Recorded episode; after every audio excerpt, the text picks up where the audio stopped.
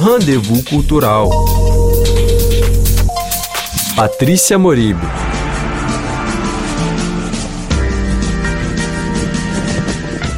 Antes da Tempestade é o nome da nova exposição da coleção Pinot no espaço do prédio histórico da Bolsa do Comércio, no centro de Paris.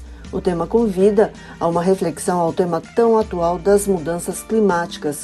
Há obras emblemáticas tiradas da enorme coleção privada de François Pinot, um dos homens mais ricos da França.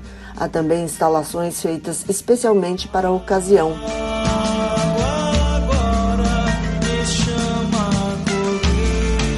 O alagoano Jonatas de Andrade apresenta o estranho e belo vídeo Peixe, realizado com pescadores no Nordeste em 2016, uma reflexão sobre o homem e o animal. Já o paulistano Lucas Arruda preenche uma sala com seus horizontes que provocam tensão entre abstração e figurativo, entre aparição e vazio.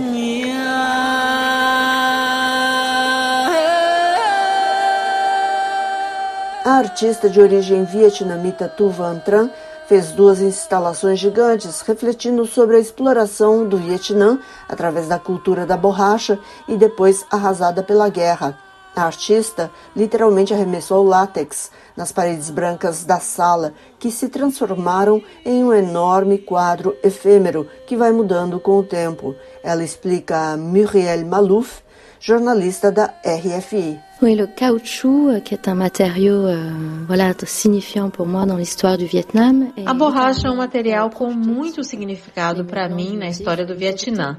Ela é literalmente projetada nas paredes brancas do museu contra a autoridade representada por essa brancura, essa parede branca. E o encontro dos dois deixa essa mancha, essa penetração.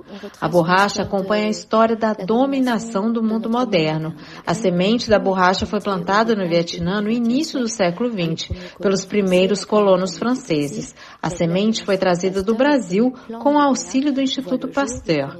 As primeiras extrações das seringueiras revelam uma borracha viável e competitiva. O Vietnã cederá a maior parte de suas terras férteis ao ocupador, o que se chamou de concessões, consolidando a presença estrangeira e sua exploração, ou seja, seu sistema de exploração sobre os solo vietnamita com desmatamento, privação de liberdade em algumas plantações. Em troca, os nativos recebiam lotes, alojamentos, assistência médica para que viessem com a família. Isso a fim de aproveitar ao máximo a mão de obra nativa.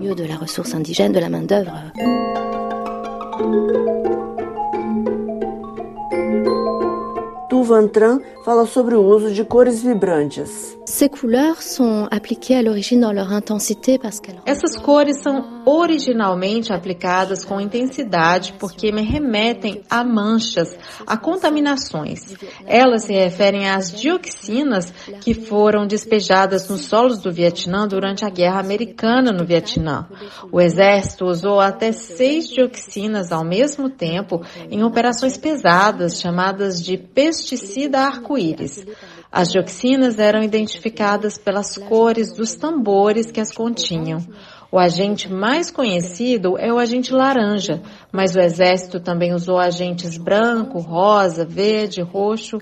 Eu os aplico essas cores uma em cima da outra. É realmente uma técnica de afresco que absorve as primeiras cargas de tinta, mas elas ressurgem na superfície do inevitável cinza que aparece à medida em que o revestimento avança. Que apparaît au fur à mesure recouvrement.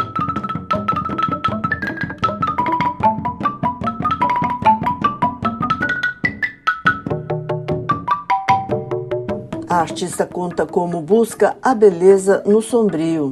Il s'agit en fait pour moi de retranscrire les intensités. O que eu busco é transcrever a intensidade, a violência ou as injustiças que me atingem com a mesma intensidade. Mas eu trabalho no campo estético, da contemplação, da beleza. É a intensidade dessas emoções, eu diria, que estou tentando trazer à tona. De faire ressortir.